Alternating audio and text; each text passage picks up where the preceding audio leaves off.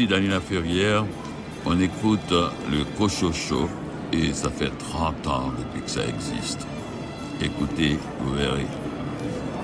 Bonjour tout le monde, ici René Cochot. Bienvenue à cette autre édition spéciale du Cochocho du temps des fêtes avec un coup d'œil sur les coups de cœur des membres de l'équipe. Cette semaine, vous aurez droit au coup de cœur de David Lessard-Gagnon, Marie Robert, Sylvain Descours, André Jacques, Caroline Tellier, Léonie Boudreau, Marie-Alice Desmarais et Stéphane Ledien. Bienvenue au Cochocho.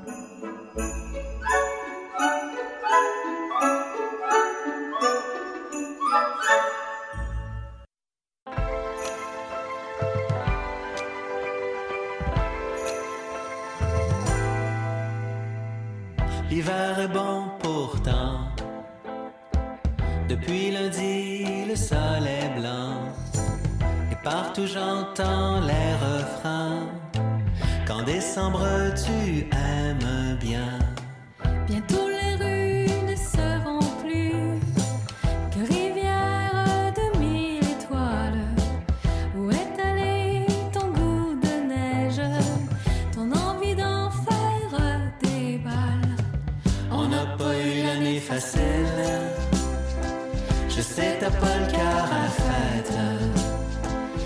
sailing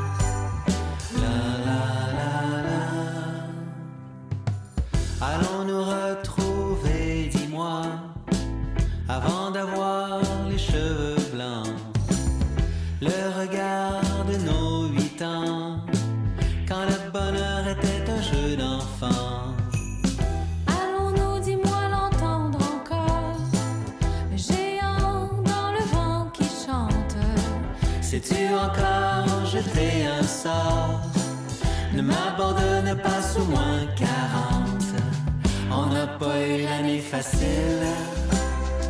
Je sais t'as pas le cœur à la fête. Je sais les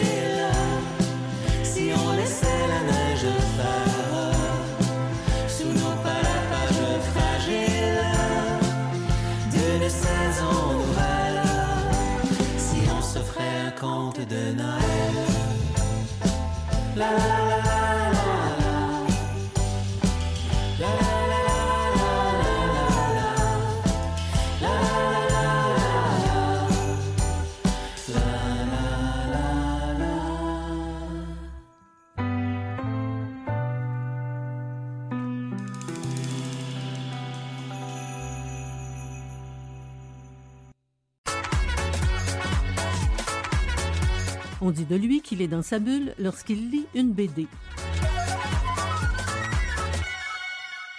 David Lessard-Gagnon, bien le bonjour. Bien le bonjour, René. David, évidemment, à titre de libraire, tu conseilles des gens pour des livres, mais tu dois en lire euh, beaucoup. Et j'imagine que l'exercice euh, auquel tu t'es euh, plié, que j'ai imposé à mes chroniqueurs et chroniqueuses, n'a pas été de tout repos parce que je sais que tu aimes beaucoup la bande dessinée, mais pas que. Et euh, on en veut pour preuve le fait qu'il n'y a pas que de la bande dessinée dans ta sélection de tes trois coups de cœur de l'année. Alors, on va y aller avec le, le premier. Oui, effectivement, choisir est toujours déchirant parce Mhm. que oui, je suis du genre qui aime beaucoup de choses. Mon premier coup de cœur dont je vous parle, c'est une nouveauté. C'est quelque chose qui est paru euh, tout récemment. Ça m'a vraiment emporté. Ça s'appelle Skate Park. C'est une bande dessinée qui est publiée chez Front Froid par euh, Dominique Carrier, Jack Dion et Charlotte Ah G. oui, oui, j'ai hâte de t'entendre parler de cette BD. Ouais, c'est vrai. Bon, euh, chez Front Froid, tu sais, il y a Turbo Kid, euh, il Mhm. Ouais, y a ouais. toutes sortes de, de- de BD de genre déjà. Ils en font, euh, ils en font de, de la bonne. Et ça, c'est le résultat de, plusieurs années de travail, en fait. Et on est dans un récit à la Mad Max. Donc, un récit, un monde post-apocalyptique, un monde en ruine, Ouais. où des bandes de jeunes skateuses et rollerbladeuses s'affrontent. Hein, les Blades puis les Skates. Elles s'affrontent dans des, euh, dans des courses mortelles pour euh, la possession de territoire. Fait qu'on est vraiment dans un, un exercice de genre, mais très bien réussi, vraiment euh, époustouflant par son utilisation des couleurs. Donc, qui rappelle beaucoup là, le, le caractère un peu euh, cheap de, des publications là, euh, pulp qu'on pourrait avoir vu dans les années 30, par exemple. T'sais, donc, le papier lui-même est de couleur. C'est pas juste la couleur du, des cases, mais les feuilles elles-mêmes sont colorées. Il y a une maîtrise du rythme aussi qui est vraiment euh, exceptionnelle, à mon avis. Beaucoup de planches, de paysages lugubres, donc détruits, tout ça, par ce qui s'est passé avant, allez savoir, qui instaure un rythme très... On entend le vent souffler, là, puis euh, c'est très, très, très euh, fantomatique. Et les scènes de course sont d'une exaltation, là, palpable. Ça fait longtemps qu'une bande dessinée ou un livre m'a pas mis sur le bout de ma chaise Ah, comme ça. oui, à ce point-là, j'ai ressenti des impacts physiques de ces poursuites-là. C'est vraiment très réussi. Donc, euh, ben voilà, pour toutes sortes de, de qualités diverses, là, Mhm. c'est un livre qui est fort intéressant, puis que je suis sûr qu'on va voir. Je suis convaincu qu'on va le voir dans des listes là, plus tard, là, en 2024. Je suis, je suis convaincu. Ouais, ben, la, la façon dont tu décris le- les dessins, les, les images, ça ne me surprend pas parce que j'avais lu le- la première bande dessinée euh, écrite et euh, scénarisée par Jake Dion et j'avais vu le, le style. J'imagine qu'on on le retrouve. Et en plus, Mhm. c'est une brique, là. Oui, oui, oh, c'est un, c'est un, c'est un quoi? C'est un, un 260 quelques pages. Mais ça se lit très rapidement quand même. Il y a vraiment un effet. euh, ben, c'est comme un long film. C'est donc une, une longue bande dessinée qui passe Ah ouais. vite. Puis euh, ça se relie justement euh, super, euh, super bien aussi parce qu'il y a vraiment euh, toutes sortes de changements de, de séquences euh, très, très, très intéressants. Puis il y a une mythologie aussi là, qui nous est comme miroitée avec euh, des anciennes qui guident les plus jeunes. Ah, puis wow. bon, etc. C'est euh, c'est Ouais, super ça me donne intéressant. vraiment le, le goût de, de le lire. Deuxième position. Ah ouais, c'est des positions.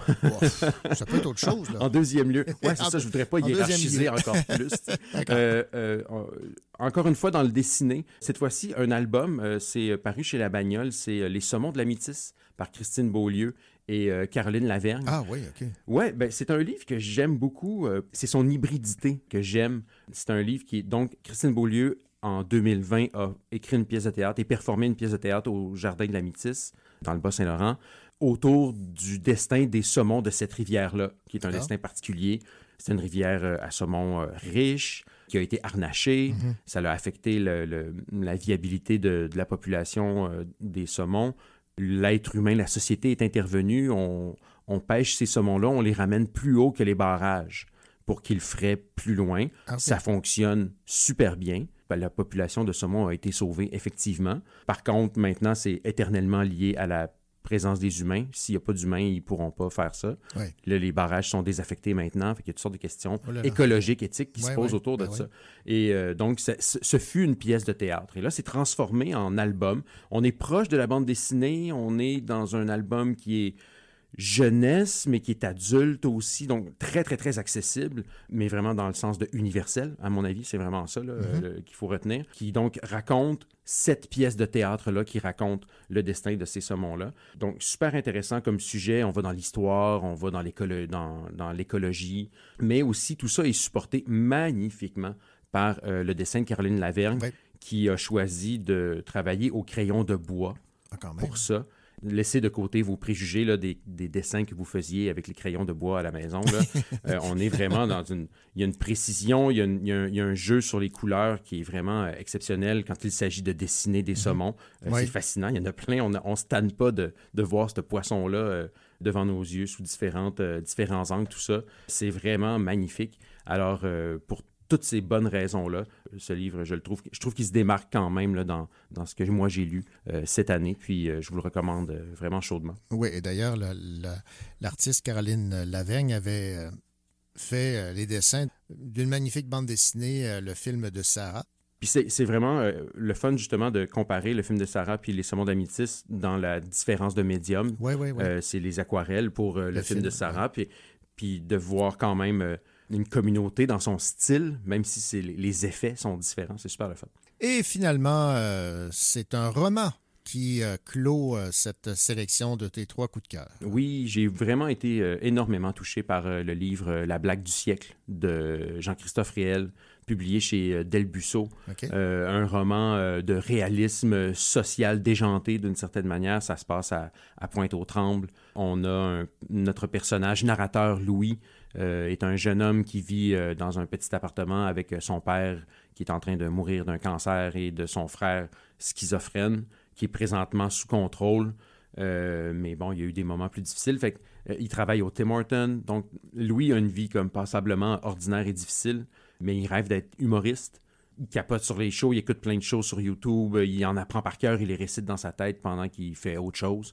Et donc, c'est lui le narrateur de notre histoire. Fait même si sa matière est, parfois déchirante, il y a des moments vraiment euh, terribles qui se passent dans ce livre-là. Mais le fait que lui en punch des blagues en fait là-dessus, le fait qu'il y ait de la répartie par rapport à sa propre situation puis par rapport à ce que les gens euh, lui disent, ça rend ça comme ironiquement amusant. Puis c'est un mélange qui fonctionne beaucoup.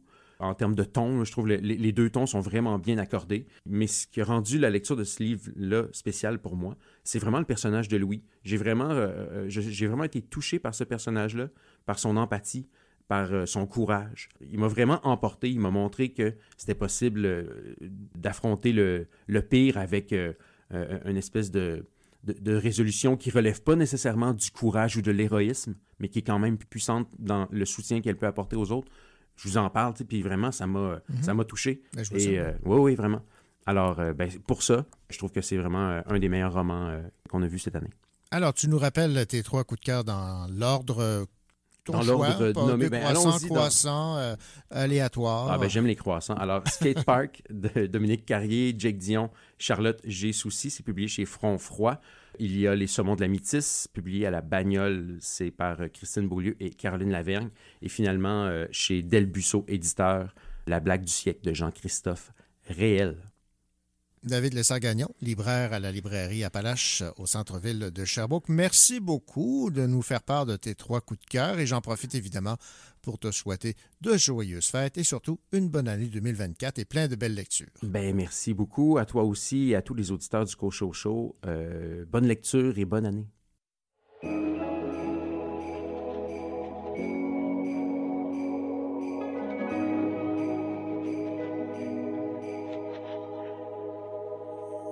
Dis-moi, est-ce que je t'attends pour Noël? Déjà, suis encerclée de neige. Nos pas sont recouverts par nos peines. Dehors, il y a le blizzard qui nous emmêle. Une chanson d'hiver pour tout te dire, le meilleur et même le pire, avant que ton étoile file et que mes larmes se figent. Attends, attends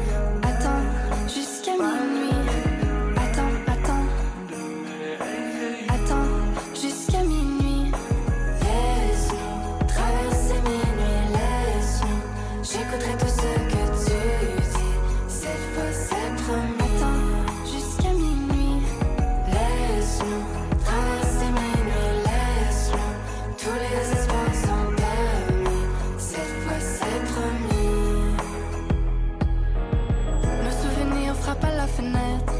Décembre les troubles fêtes. Nous deux, nous deux, contre les kilomètres. On est chargé d'épines comme les sapins verts. Souffle sur le feu pour aviver la braise.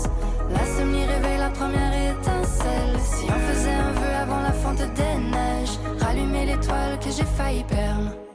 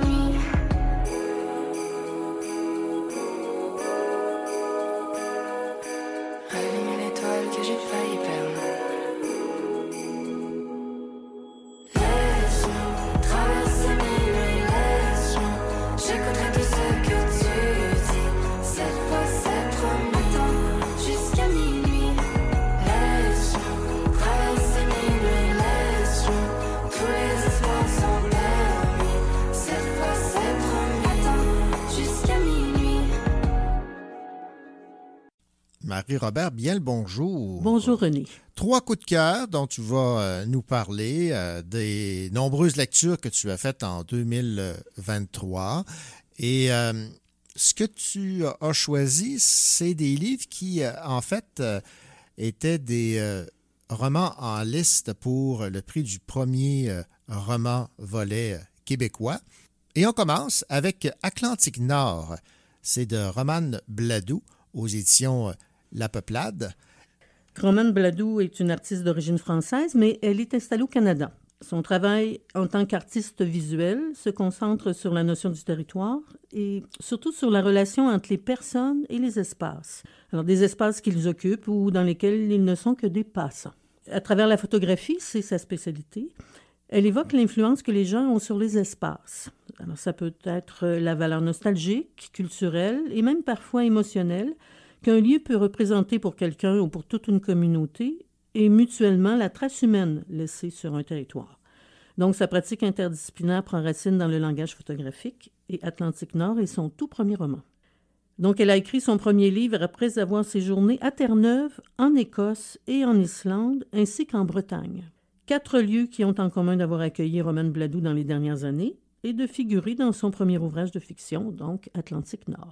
Il ouvre une fenêtre sur des vies battues par les forts vents venus de l'océan, comme nous dit l'éditeur, tantôt solitaires et tantôt solidaires, des vies qui ressemblent un peu à celles de l'autrice. Bon, parlons maintenant d'un résumé de ce qu'on retrouve dans ce roman.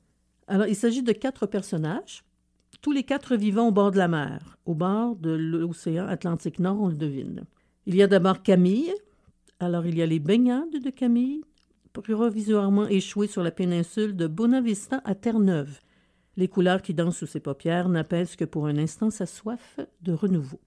Puis, on rencontre en Écosse un garçon brillant, William, qui, nous dit l'auteur, a la plus jolie maman de l'île de Mule. Il arrime ses jeux à la cadence des marées et perce des trous dans les bottes de sa mère pour lui redonner le sourire. C'est bien cute, ça. C'est très cute.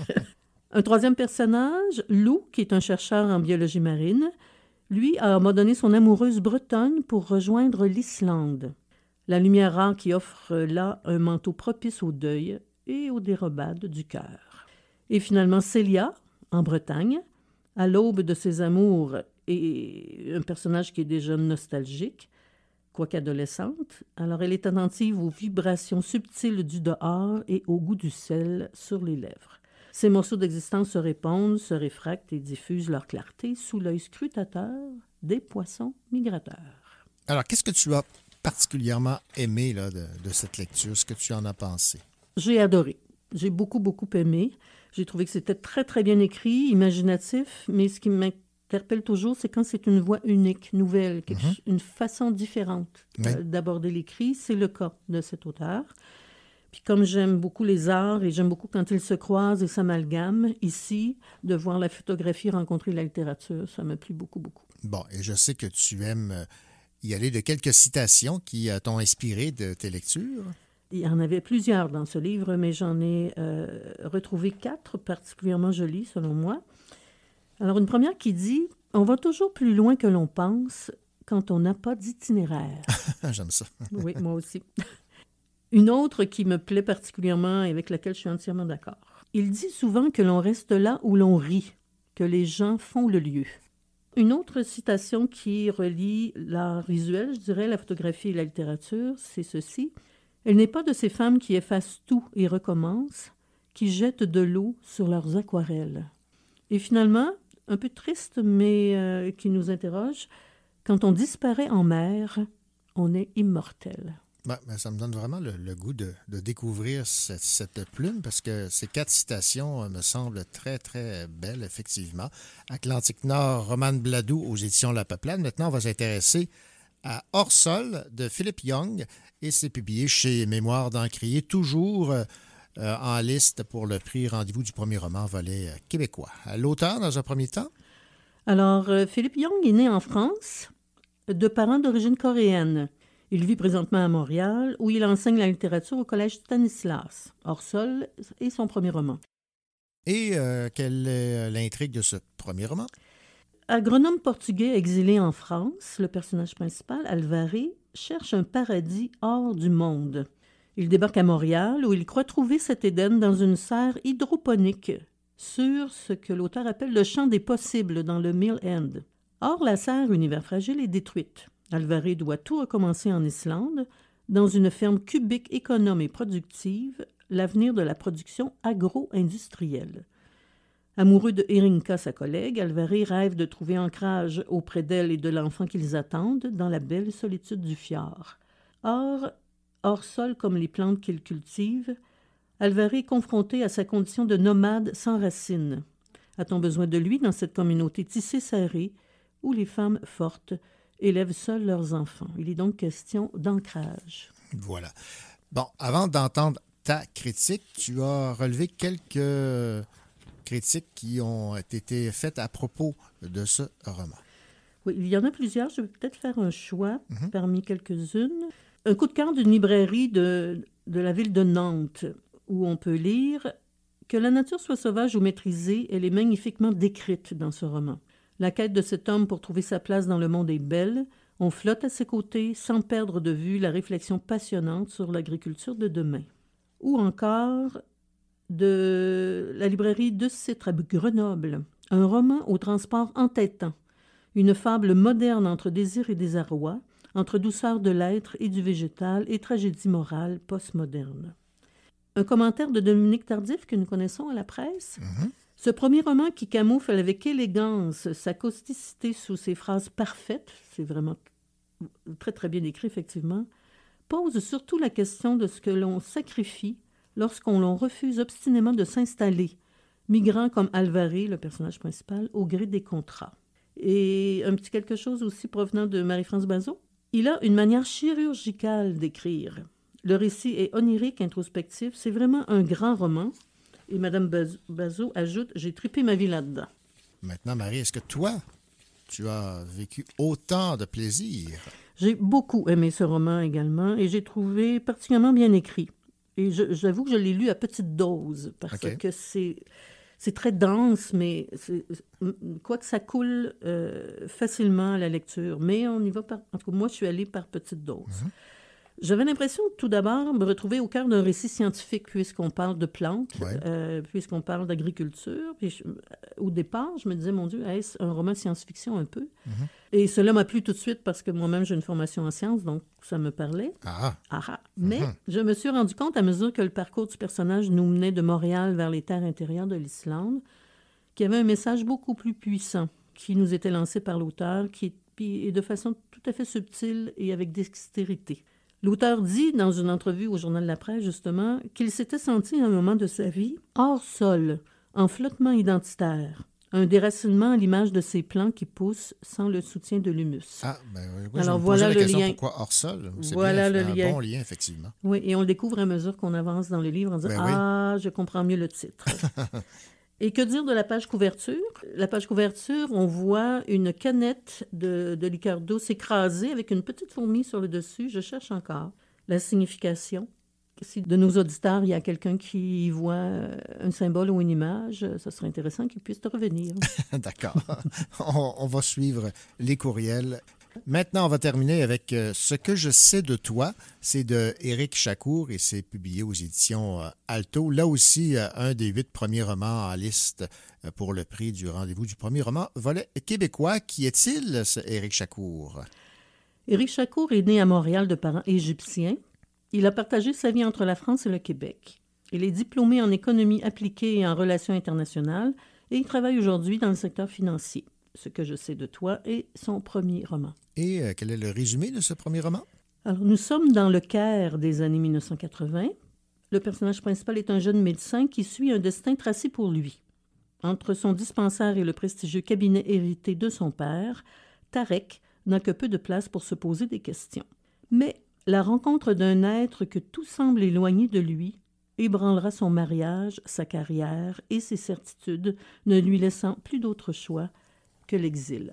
Bon, Marie, on a beaucoup entendu euh, parler de ce roman. Il y a entre autres les libraires qui ont été nombreux à faire l'éloge de ce livre. Alors je vais te laisser parler un peu de ce que les libraires en disent avant de te demander ce que toi tu as pensé de ce roman. Peut-être euh, dans un premier temps les commentaires de libraire de Trois-Rivières, de la librairie L'Excèdre, qui dit Il s'agit d'un premier roman d'une maîtrise éblouissante, écrit dans une langue élégante et précise. Un commentaire de Mme Chloé Larouche de la Harvey à Alma qui dit C'est armé d'une plume puissante, poétique et sans complexe qu'Éric Chacour signe ce premier roman qui envoûte autant qu'il chavire, une œuvre qui, sans aucun doute, fera beaucoup jaser. Et finalement, euh, les libraires conseillent. Éric Chacour signe un premier roman exceptionnel qui nous plonge dans une famille conservatrice du Caire à partir des années 60. Des personnages complexes, des descriptions faisant appel à nos sens, de la douleur et de la douceur. Tout cela résume le texte de Chacour qui n'a rien à envier aux auteurs et autrices établis. Et j'imagine, euh, Marie, que tu partages pleinement ces commentaires. Ben je- oui, c'est mon coup de cœur de l'année, je pense. Le coup de cœur. Ah oui, s'il y en avait un, ce serait sans doute celui-là. Je dirais même que c'est probablement le meilleur livre que j'ai lu depuis longtemps. C'est comme ça que j'aimerais écrire, Ah, le jour où je vais m'y mettre sérieusement. D'accord. Alors, en lisant ce livre, je n'ai cessé de noter des citations. Alors, peut-être que je peux en partager quelques-unes. Une citation qui décrit un personnage. c'est une façon tout à fait particulière de le faire, très belle façon. Alors, parlant d'un personnage qui se nomme Mesrine. Alors, Mesrine détachait une mèche de cheveux noirs pour l'enrouler autour de son index. Elle répétait ce geste quand elle cherchait à prendre la parole. C'est magnifique. Une autre citation. Tu étais ébloui par ceux qui n'hésitent jamais. Tu finissais par croire que c'était cela, l'âge adulte, la disparition de toute forme de doute. C'est un avant-midi à n'avoir pour seule ambition que d'épouser l'ombre des sycomores. Elle se remit à rire, mais tu aurais juré que ce rire était légèrement différent, comme s'il cherchait à couvrir le bruit de quelque chose qui se brisait en elle. Et finalement, un indice pour les lecteurs qui auraient un intérêt à lire ce texte. Ali te fascinait, il y avait chez lui une liberté absolue, une absence de calcul, une exaltation du présent. Il se contentait de vivre. Merci beaucoup, Marie, de nous avoir partagé tes trois coups de cœur. Et euh, ben, je profite de cet instant pour te souhaiter de joyeuses fêtes et surtout une bonne année 2024. Merci infiniment. La même chose pour toi.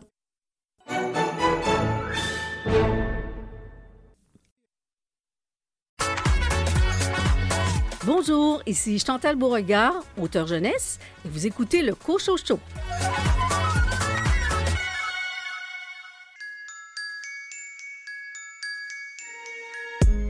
Qu'est-ce que tu veux pour Noël? Moi, tant que ça descend du ciel, on remarque toujours tout ce qu'on n'a pas. Même le bonheur plein les bras. yeah. J'ai rempli mon auto de cadeaux. Je serai la tante la plus gâteau.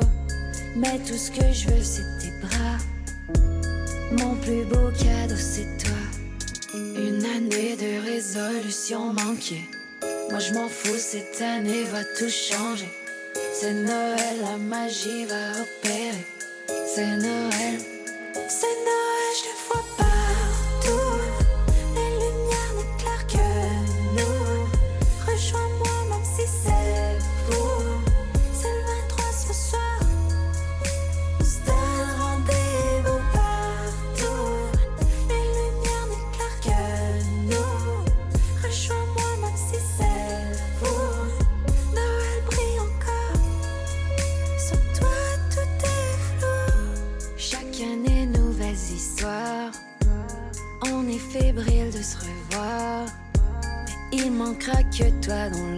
pièce. Je termine mon verre et je te texte.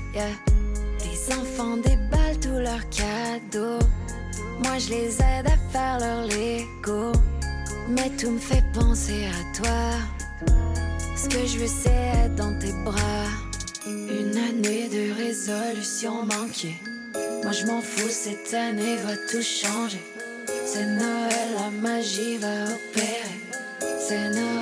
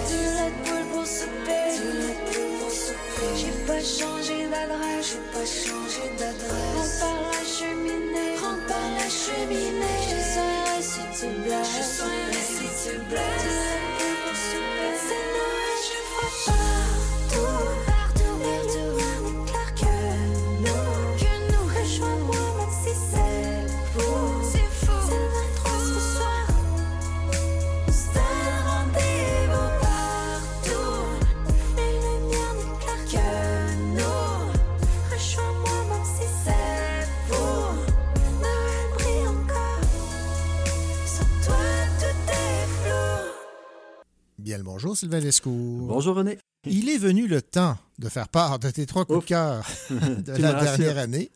Veux-tu la chanter? Non, non, je vais me garder une petite gêne. Euh, on va commencer avec un, un auteur haïtien, Gary Victor, que plusieurs gens découvrent grâce à Mémoire d'Encrier, qui euh, publie son roman Le violon d'Adrien. Ce que j'ai compris, c'est qu'en Haïti, c'est un auteur euh, établi, euh, Mhm. bien connu. Un peu moins ici. Nous, lorsqu'on parle d'auteur haïtien, on pense à Rodney Saint-Éloi ou encore Denis Laferrière. Effectivement. euh, puis regarde, pour être tout à fait franc et honnête, je te dois ça au moins. hein. Oui, Euh, effectivement, moi, j'ai découvert, euh, j'ai découvert cet auteur-là avec ce livre-là. Euh, oui, j'étais un peu gêné de, de ne l'avoir jamais lu et de savoir qu'effectivement, c'est un des auteurs euh, les plus lus Mhm. euh, dans son pays. Et euh, donc, Le violon d'Adrien est le dernier roman de Gary Victor. C'est sorti il y a quelques mois. Et effectivement, c'est un vrai coup de cœur. J'ai adoré ce livre-là. Au niveau de l'histoire, euh, on parle d'Adrien qui est un, enfant euh, qui est sur le bord de, basculer dans l'âge adulte, issu du- d'une classe moyenne, on va dire, euh, en Haïti. Et cet enfant-là va se passionner pour le violon. À un moment donné, il va prendre des cours. Il a un, un prof, un maestro de violon qui va donner des cours gratuitement à ses élèves. Sauf qu'à un moment donné, il leur dit, ben, prochaine session, faut que vous ayez votre violon si vous voulez continuer à prendre ces cours. Et Adrien a un talent certain, visiblement, pour ça. Une passion aussi, mais pas les moyens. Ses parents n'ont absolument pas les moyens de, de payer ce violon-là. Et il faut savoir que on est dans un contexte social de dictature. Donc ça, ça fait écho à, la réalité en Haïti. Donc situation politique difficile, impossible de trouver ce violon-là euh, à des prix exorbitants ou sinon ou euh, en importation. Et donc dans le fond, Adrien va, euh, va tout faire pour arriver à, à ses fins et avoir ce violon-là. C'est un roman initiatique dans le fond. C'est une quête de la part d'Adrien qui est aussi à la croisée des chemins. C'est un enfant, il, bascule dans l'âge adulte, donc il, il doit faire des choix quant à l'orientation de sa vie, mais aussi des choix et des sacrifices pour parvenir à ses fins, et il va devoir les assumer aussi. C'est un, un roman qui parle d'un enfant qui devient un adulte, c'est un roman qui parle d'une société aussi qui est en proie à une dictature, Mhm. et on voit ben, les, les répercussions dans la vie de tous les jours de, de ces gens-là, les sacrifices qui vont avec pour les adultes comme pour les enfants. Un aspect que j'ai beaucoup aimé de ce livre-là aussi, c'est la part de ce qu'on pourrait appeler du, du réalisme magique. Ah oui, OK. Euh, Il y a des passages où euh, ben, on est dans un récit très concret, Mhm. une quête de tous les jours, et il y a des moments où on bascule, on ne sait pas trop si ça devient de l'ordre du rêve, du fantasme, peut-être certainement ce qu'on appelle le vaudou aussi. Nous, on a- on- moi, je parle de réalisme magique, mais en Haïti, c'est n'est pas considéré comme tel certainement, puisque ça fait partie, c'est ancré dans la culture de tous Oui. les jours. Euh, mais c'est quelque chose qui est tout à fait fascinant. euh, c'est un aspect que j'ai beaucoup aimé et qui a donné une connotation, ben, ou en tout cas une autre dimension à ce livre-là. J'ai adoré ça. Le violon d'Adrien de Gary Victor chez Mémoire d'Encrier. Maintenant, euh, une dame qui interpellait Alfred Hitchcock, lui reprochant ses films d'horreur en lui disant euh, Je n'ose plus prendre ma douche et je n'ose plus prendre mon bain. Il a suggéré le nettoyage à sec. Wow, René, t'es en forme! et on va parler donc de nettoyage à sec. C'est une bande dessinée de Joris Mertens. C'est euh, oui. chez Rue de Sèvres. Oui, super belle BD, euh, vraiment. euh, j'ai adoré ça. Puis, ben, regarde, tu faisais référence au film de Hitchcock Mhm. et il y a un côté troublant et sombre dans cette BD-là. Donc, on ne sait pas trop si ça se passe en Belgique, si ça se passe en France, euh, à Paris, à Bruxelles, on ne le sait pas. Et dans le fond, euh, c'est- agréablement euh, bienvenu de mêler ces cartes-là. On parle donc d'un homme qui travaille dans un- une entreprise de nettoyage à sec, qui doit, qui doit faire des livraisons des vêtements dans les grands hôtels, etc. Et un jour, il est amené à faire une, une livraison un peu en banlieue de la ville, dans un bois, une grande demeure. Il frappe, pas de réponse, il doit faire sa livraison, il rentre, et là, il rentre dans le salon et tout le monde est mort. Oh. Tout le monde est mort, et à terre, il y a un sac de billets, un sac plein d'argent. D'accord. Et à partir de là, euh, notre héros euh, va faire les mauvais choix. Donc- euh, la pas du gain, quoi? Ouais, il y, a- il y a de ça, il y a de ça, ou ben juste d'être tanné finalement, de ne pas y arriver, puis de, regarde, c'est la chance de ma vie. Voilà. C'est, comme un, un polar, un roman sombre, un roman social là aussi. On voit un, un homme qui se démène dans sa vie de tous les jours, ajouter la pluie, la malchance, et la pluie qui permet de faire des super belles planches. Le dessin est vraiment euh, magnifique, le- le- les lumières qui se réverbent sur les pavés humides, cette pluie qui est omniprésente crée une atmosphère et permet d'avoir des dessins très très beaux dans les couleurs. C'est génial. Et j'ai vu aussi que les visages sont assez gris pour montrer jusqu'à quel point le, le- le héros, le, le- personnage principal de cette bande dessinée est un peu euh, désabusé, euh, Et fatigué. Ouais, et tout, effectivement, euh, ça, ça crée vraiment un ensemble. On le sent, puis il a des, des rares moments de, de bonheur simple euh, quand il va prendre son café, euh, Mm. etc. Puis ça le rend d'autant plus touchant. Et, euh, et finalement, de le voir aller dans, dans ses mauvais choix, ben, nous serre le cœur. Et euh, ton autre euh, coup de cœur, c'est Le poids des héros, Mhm. qui a reçu le Grand Prix euh, BDL. C'est chez Casterman. Effectivement. Puis là, ça, c'est. C'est du lourd, là. C'est vraiment une belle BD. Ça, on, est, on est dans le BD, roman graphique, euh, une, une facture artistique vraiment très, très forte. David Sala, qui est l'auteur, dans le fond, parle de lui-même, parle de sa famille, parle de ses grands-parents notamment. Deux grands-pères euh, d'origine donc espagnole qui ont dû fuir, fuir le, le franquisme euh, et qui se sont retrouvés du côté français. Un des deux, notamment, va être enrôlé dans l'armée française puisque c'est la Seconde Guerre mondiale et va se retrouver prisonnier dans un, dans un camp de prisonniers allemands. Oh. Donc, euh, David parle de ses grands-pères-là, parle euh, du rôle qui lui revient dans la famille de raconter cette histoire-là. C'est peut-être ça le poids des héros, justement. Mhm. Et euh, parle aussi de ses débuts dans la bande dessinée. Donc, vraiment une histoire à plusieurs, avec plusieurs tiroirs, plusieurs fils narratifs. Et le dessin s'adapte à ça. Quand il parle de son enfance dans sa famille, euh, on est dans des tons plus sépia. Quand il parle des camps de concentration, par exemple, on est dans des vraiment un trait beaucoup plus marqué, des couleurs très flash, euh, avec une certaine euh, une certaine violence certainement tra- mhm. transmise par ce trait-là. Donc plusieurs fils narratifs et plusieurs styles de dessin. Dans tous les cas, c'est toujours magnifique. Et j'ai adoré ça, moi, le côté quand la BD rejoint l'histoire, Oui. euh, l'histoire des individus et la grande histoire. Moi, ça, ça me fascine, puis je trouve que c'est un excellent équilibre. Effectivement. Le poids des héros euh, de chez Casterman. De quel auteur déjà? David Sala. David Sala. Et les deux autres titres sont Le violon d'Adrien Gary Victor et Nettoyage à sec de Joris Mertens. Sylvain Descours de la librairie Appalache, merci beaucoup de nous avoir fait part donc de tes euh, trois coups de cœur et évidemment à titre de libraire, en 2024, tu auras l'occasion d'en lire tant et plus et de nous revenir avec d'autres coups de cœur. Ce sera, ça sera fait avec grand plaisir, René. Merci Et et, Jean- beau temps des fêtes. Et voilà, ben, autant de fêtes à toi aussi. Merci.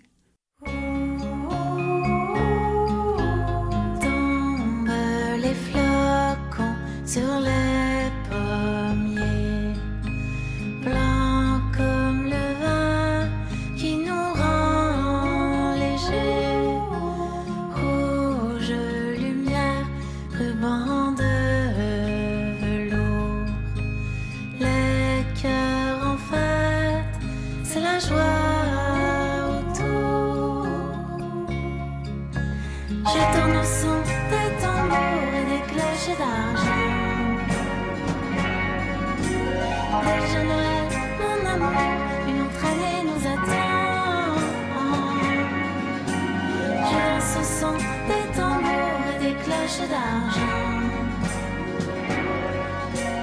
Malgré le temps, les détours, avec toi je rêve.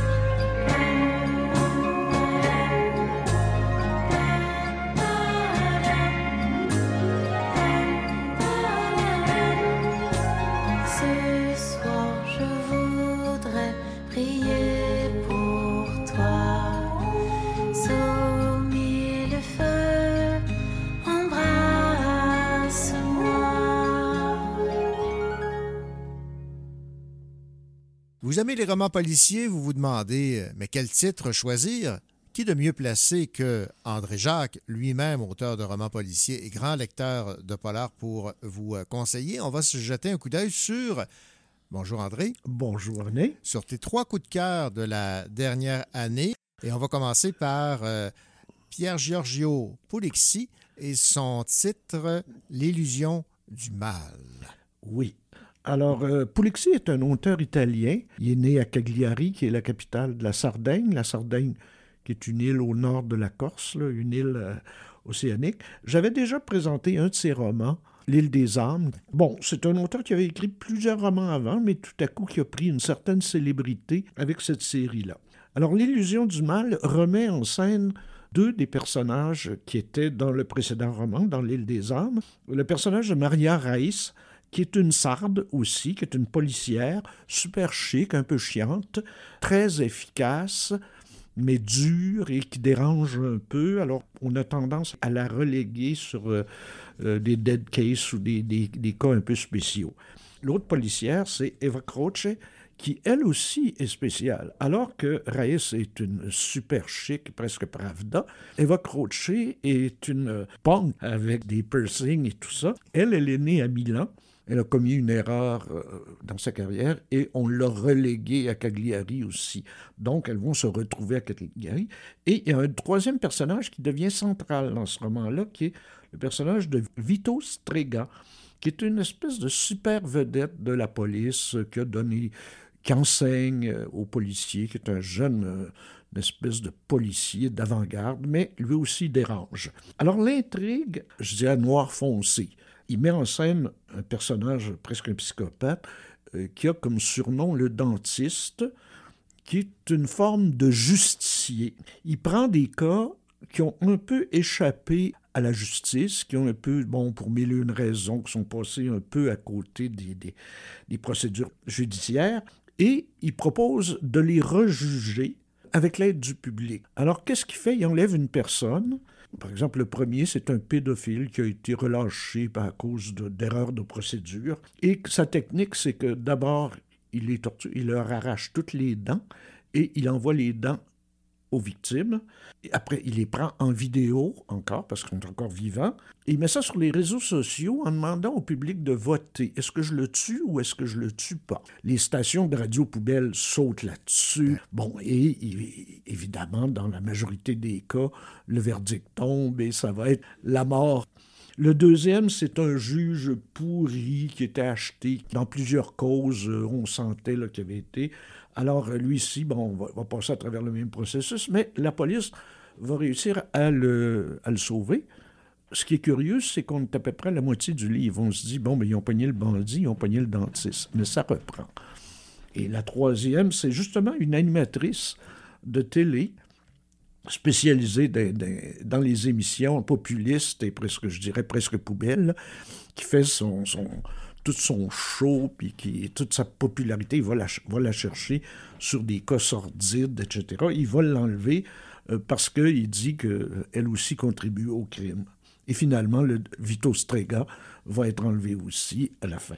Donc, euh, c'est, on le voit, c'est pas de l'humour euh, très, très gai, euh, c'est très, du- c'est, c'est dur, mais c'est vraiment très beau. Le style extraordinaire, la noirceur du, du sujet, la profondeur psychologique des personnages, c'est pas des personnages de carte postale. Et euh, ce qui est intéressant dans ce roman, moi, qui m'a beaucoup plu, c'est l'analyse du danger des médias sociaux. Comment on peut, à travers, par le populisme, comment on peut craquer, si vous voulez, le monde, les, chauffer à blanc, puis en le faisant prendre des décisions mortelles et tout ça. L'analyse des médias en général, comment certaines stations de télé ou de radio, justement, se servent de, du sordide pour accumuler des, puis faire des carrières aussi, tu sais. L'animatrice qui va être enlevée, elle, c'était une animatrice qui était en train de tomber un peu dans l'oubli, puis qui là monte avec ses shows, puis elle monte, puis elle- bon, voilà. Alors vraiment, un très bon roman, très noir, très dur. L'illusion du mal. Maintenant, deuxième position de Hollywood s'en va en guerre. Oui. Alors, c'est un auteur français avec un drôle de nom, Barre de trait d'union Cabusson. Il a fait une série de huit polars historiques qui ont été publiés de 2012 à 2019. Il mettait en scène un personnage qui s'appelait le commissaire aux morts étranges, le chevalier de Volney, qui était accompagné de son père, un moine assez curieux, qui n'avait pas toujours été moine, évidemment. Ça se déroulait dans la deuxième moitié du 19e siècle, un peu partout en Europe, à Venise, à Paris, etc. Puis, tout à coup, il a changé d'époque et il nous arrive avec ce roman, Hollywood s'en va en guerre, qui se déroule en septembre 1941 à Hollywood. Alors, septembre 1941, ben, l'Europe est en guerre, mais les États-Unis ne sont pas encore en guerre. Les États-Unis vont entrer en guerre en décembre 1941, au moment de Pearl Harbor. On se trouve donc à quelques mois avant cette guerre. Et là, y a, les États-Unis sont très divisés, comme ils le sont actuellement euh, entre des gens qui sont favorables à la guerre et favorables à ce que les États-Unis s'impliquent dans cette guerre, et aussi une espèce de, de groupe qui s'appelle America First, on pense à d'autres choses pratiquement modernes, là, Ouais, euh, qui lui voudrait finalement que les États-Unis se tiennent à part et tout ça, puis qui sont plutôt favorables à Hitler. Et parmi ceux-là, il y a, il y a des personnages historiques qu'on mentionne dans, dans ça, euh, dont Charles Lindbergh. Charles Lindbergh, qui, est un- qui a été un héros de l'époque, euh, qui a été le premier aviateur à faire une, une traversée solo de l'Atlantique et tout ça, mais qui était euh, un fasciste euh, renommé. Des gens comme Henry Ford, qui étaient aussi des, des- des gens très, très à droite et tout ça. Et il y avait aussi toutes des églises baptistes traditionnalistes qu'on voit encore aujourd'hui, en 2023, là, et qui, elle aussi, était pour America First, et puis, euh, tu sais... Alors, c'est dans cet univers que Bart Cabuchon va présenter son, son roman. Il met en scène une enquêtrice, une détective privée, Vicky Malone, qui est portée sur euh, les cocktails, l'alcool en général et les femmes. Donc, elle est lesbienne, ce qui est quand même un peu... euh, Pour l'époque, il faut que ça soit quand même assez caché. Ouais. Je précise, à Hollywood, à ce moment-là, on est en train de, de- On prépare le tournage d'un film anti-nazi qui veut montrer les horreurs du nazisme. Et c'est en tournage avec une vedette qui s'appelle Lala, tout à coup qui est victime d'un chantage sur des affaires sexuelles et qui pourrait mettre en jeu tout ce tournage euh, anti-nazi. Alors, on va faire appel à Vicky pour essayer de déjouer ce, chantage-là. Elle sera aidée par un vieil agent fédéral qu'on on sent qu'il travaille un peu pour Roosevelt, qui lui était pour l'implication des États-Unis pour la guerre, et ils vont tenter de déjouer l'espèce de complot pour empêcher ce film-là d'exister. Et il y a un joyeux mélange de personnages fictifs, euh, bon, euh, Vicky Malone, mais aussi de personnages réels. Tu sais, on voit les producteurs, euh, euh, Mayer, euh, Goldwyn et tout ça, là, ces, ces bonhommes-là. On voit aussi Errol Flynn, qui était anti-nazi, et plusieurs autres acteurs. faut pas oublier, c'est ça, c'est qu'à cette époque-là, plusieurs des producteurs hollywoodiens étaient des juifs et eux étaient au courant de ce qui se passait dans l'Allemagne hitlérienne, donc euh, ils, poussaient. Alors ce que j'ai aimé surtout, c'est la description d'Hollywood à cette époque-là, c'est absolument merveilleux. Le mélange des personnages fictifs et des personnages réels, qui est, qui est quand même euh, très adroit. Le portrait de l'extrême droite euh, religieuse, politique, qui nous fait penser à notre époque. Et un petit détail, chaque chapitre porte comme titre un article du code Hayes. Le code Hayes, dans les années 30-40, c'est un code de moralité. Il fallait pas montrer de consommation d'alcool, pas de sexe. Fallait avoir toujours du respect pour la religion, du respect pour le drapeau américain. Le blasphème était honni. Pas de sympathie euh, pour les Noirs et tout ça. Euh, je vous donne un exemple de ça. là. On ne montrera pas d'esclaves blancs dans les films. Ouais. L'autre aspect que j'ai beaucoup aimé aussi, c'est un, un merveilleux hommage aux grands maîtres du cinéma noir américain des années 30-40. Je pense à Raymond Chandler, Dashiell Hammett et tout ça. Si vous avez lu ces, ces grands auteurs-là et que vous avez aimé, vous allez replonger dans Cabuçon avec énormément de plaisir. Avec euh, Hollywood ça va en guerre. Et on va terminer avec euh, ton troisième coup de cœur. Oui. Catherine La France, le dernier souffle est le plus lourd. Oui, Catherine a fait une carrière en journalisme avant de, de se lancer dans l'écriture. Elle a publié jusqu'à maintenant trois romans et quelques nouvelles, mais ces deux derniers romans, c'est des polars, c'est des romans policiers qui mettent en scène un personnage intéressant, fort intéressant, qui s'appelle Michel Duquesne. Michel Duquesne, c'est un grand journaliste, c'est un journaliste d'enquête spécialisé sa blonde, c'est Odile Imbeau. Elle, elle est procureure de la couronne, donc euh, juriste. Il y a d'autres petits personnages avec un rôle un peu moins important. Anne-Marie Bérubé, qui était déjà dans le premier roman et qui, là, est, devenue journaliste et, journaliste parlementaire sur la colline à Québec. Puis William Latendresse, qui, dans le premier roman aussi, était là, était un agent de la SQ, mais qui, bon, est passé au SPVM et qu'on retrouve dans ça. Les deux personnages principaux, Duquesne et Odile, sont des personnages tourmentés. Dans le cas de Duquesne, il y a eu une enfance traumatique, euh, avec une mère prostituée, alcoolique, euh, père inconnu. Odile, elle, son, épouse, vient de milieu très aisé, tu sais, genre Westmount, très chic et tout ça.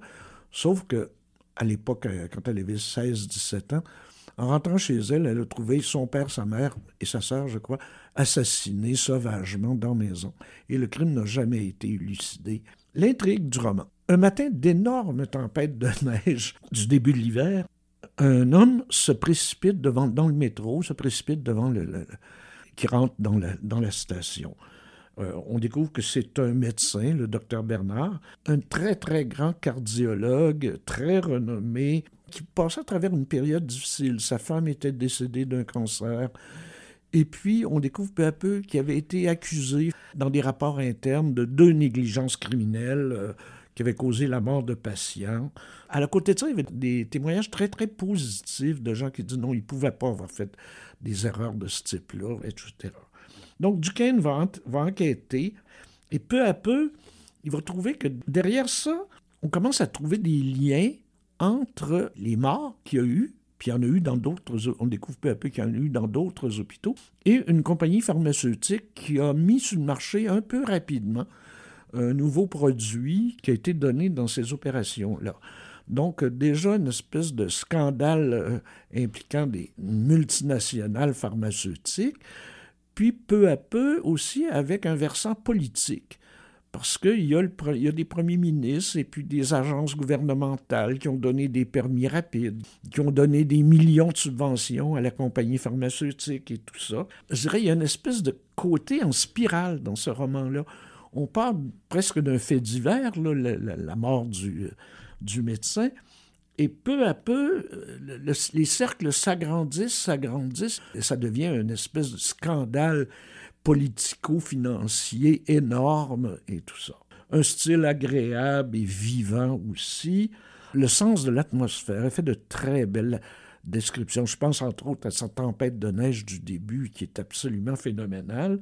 Puis la profondeur des personnages aussi. Alors un très très beau livre, un très beau polar québécois que je recommande beaucoup beaucoup. Voilà. Alors, euh, les titres euh, dans l'ordre Le dernier souffle est le plus lourd de Catherine Lafrance.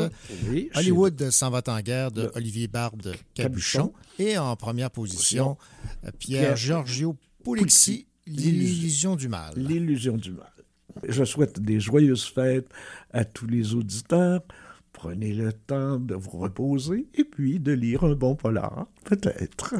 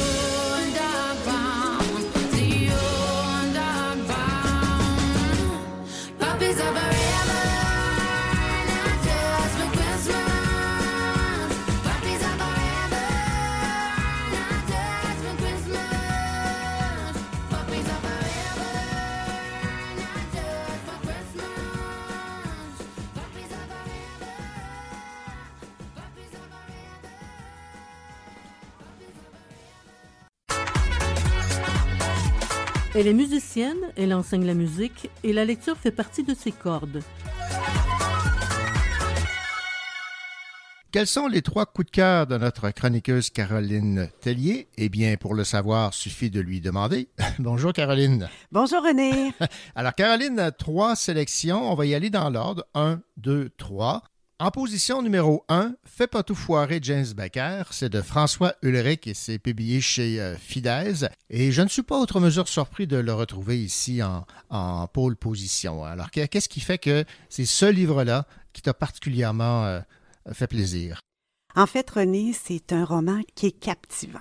C'est un roman qui est vraiment dans l'air du temps, euh, qui commence vraiment punché et qui est comme ça tout le temps du livre. François Ulrich est un concepteur rédacteur publicitaire, puis on sait que probablement qu'il connaît ce que c'est qu'un bon slogan, une bonne photo. Ouais. Et c'est justement ça, une photo, le la photo de la mère du narrateur, du personnage principal, qui finalement fait boule de neige dans les réseaux sociaux. Et euh, c'est vraiment très intéressant, là. Comment les réseaux sociaux, tout va vite, comment la vitesse de l'information se retrouve rapidement tout autour du monde. Alors, très, très intéressant et c'est aussi une belle histoire familiale. En position numéro 2, tu me dis que là, c'est un livre qui t'a jeté par terre. Je pense que c'est le cas pour bien des gens. C'est Solène en trois actes aux éditions Druide de, de Alain euh, Beaulieu, un, un livre qui euh, est en voie de, de se trouver euh, dans bien des palmarès. Oui, René, en fait, pour moi, là, je te le dis, c'est un chef-d'œuvre. OK, rien de moins, non? C'est une histoire captivante, des personnages attachants, un style d'écriture que j'adore et surtout une structure géniale. Oui, c'est surtout la, la structure dont les, les gens euh, me parlent lorsqu'on parle de ce livre-là. Oui, alors c'est trois actes qui représentent trois époques dans la vie d'un personnage, de sa vie et de sa flamme solenne. Mhm. Et ces trois actes-là se répètent et se chevauchent tout le long du livre. Alors c'est bon, là, on trouve des détails dans un acte, dans un chapitre, qui tout à coup éclaire l'autre chapitre. Vraiment une histoire que j'ai adorée, qui m'a captivé, un accro-livre assuré. Oui, et évidemment, on aimerait entendre Alain Beaulieu euh, nous dire comment il a structuré son écriture pour en arriver à un tel résultat, parce que s'il y a des éléments dans chaque chapitre qui euh, nous renvoient aux autres, ça doit être euh, tout un tour de force. Oui, vraiment, c'est une belle histoire, une histoire d'amour comme on les aime, trouble, compliqué, mais savamment expliqué. Et en troisième position, Caroline, on a un bref instant de splendeur. Alors, parle-nous euh, et de l'histoire et euh, de ses qualités principales. L'auteur s'appelle Oshwen Wong et ça a été publié, ça fait quelques années. Et ce roman m'a jeté par terre. J'ai en fait les trois romans que je t'ai prés- Ben que oui, je c'est vous que présente aujourd'hui.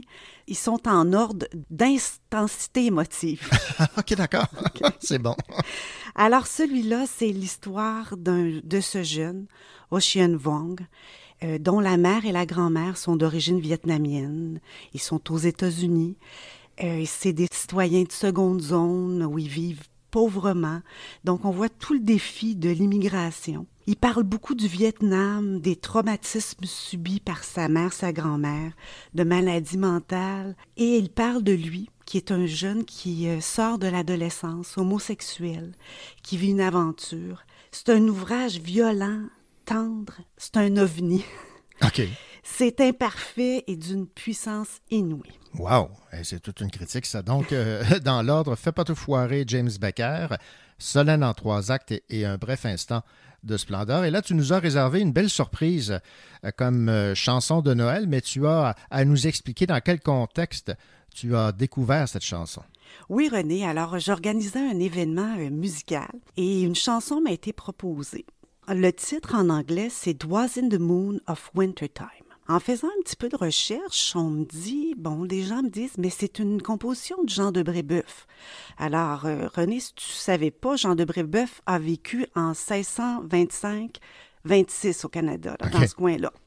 Donc, je cherche un peu, et en fait, c'est une chanson française qui s'appelait La Jeune Pucelle, qui est devenue une chanson de Noël, que Jean de Brébeuf a traduit en Huron-Wendat, ce qui en fait notre plus vieille chanson de Noël au Canada. Oh, wow! Et puis là, bon, ça s'est retrouvé en anglais, ce qui fait que nos euh, amis anglophones la chantent beaucoup, cette chanson-là. Puis ici encore, j'ai trouvé une version de Laurent Jalbert, entre autres, qui est très belle. Mais Mhm. là, celle que je vous présente, c'est vraiment inusité. C'est chanté par François Lazarevitch, qui est un spécialiste de musique ancienne. Et il est accompagné de la maîtrise de Radio France et du chœur de Saint-Julien. Et ces gens-là, en France, vont chanter cette chanson en Huron-Wanda. Voyons donc. Ah oui, ça, ça prenait des Français pour nous, euh, nous chanter ça en, en Huron-Wendat. Que je vous souhaite une belle, belle découverte euh, sonore. oui, ben merci euh, Caroline et surtout joyeuse fête et- et bonne année. Merci. Joyeuse fête à tous.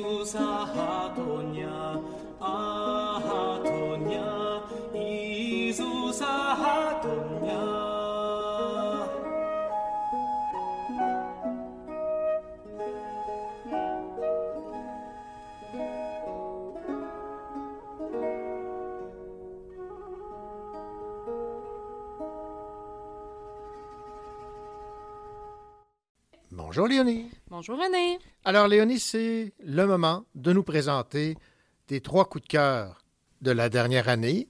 Alors allons-y pour Je n'aurai plus jamais peur des migrations de Sarah Bertrand Savard. Oui, un recueil que j'ai vraiment beaucoup aimé. Il faut savoir que je suis déjà fan de la collection de la courte échelle de poésie pour la jeunesse. Je suis déjà fan de Sarah Bertrand Savard, que j'ai eu comme enseignante, que j'ai adoré et dont j'ai adoré le premier recueil pour adultes.